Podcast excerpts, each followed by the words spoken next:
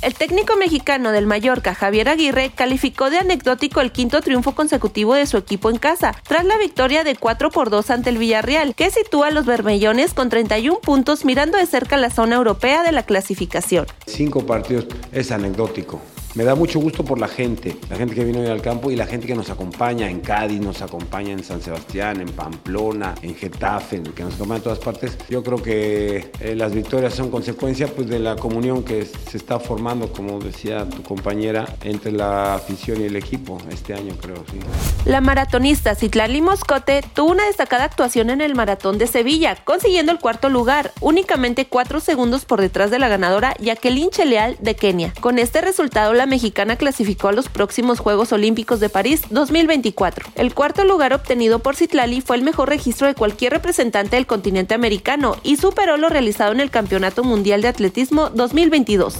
El alcalde de Saltillo, José María Fraustro Siller, con el apoyo del gobernador Miguel Ángel Riquelme, trabaja en la rehabilitación de espacios deportivos para mejorar la calidad de vida de las y los saltillenses. Subrayó que este fortalecimiento a la infraestructura deportiva se realiza con una inversión cercana a los 15 millones de pesos en beneficio de más de 100.000 usuarios en la ciudad. Recordó que en el Biblioparque Norte se invirtieron 5 millones de pesos para la sustitución de la velaria en más de 800 metros cuadrados y una nueva malla sombra en 594 metros cuadrados para actividades al aire libre, así como la aplicación de pintura en el edificio. Además, se destinaron 5.6 millones de pesos para la rehabilitación de dos canchas de fútbol soccer y un campo de béisbol infantil en el Parque Jesús Carranza, para el beneficio de más de 14 mil habitantes de 11 colonias y las más de 24 ligas, equipos y academias deportivas que utilizan las canchas. Asimismo, sumaron 3.7 millones de pesos de inversión para la rehabilitación por completo del campo de fútbol americano en el Biblioparque Sur, en donde se realizó la reparación de la base y la sustitución del pasto sintético. También se dotó de nueva iluminación al campo Juan Lobato Sánchez del Ateneo Fuente.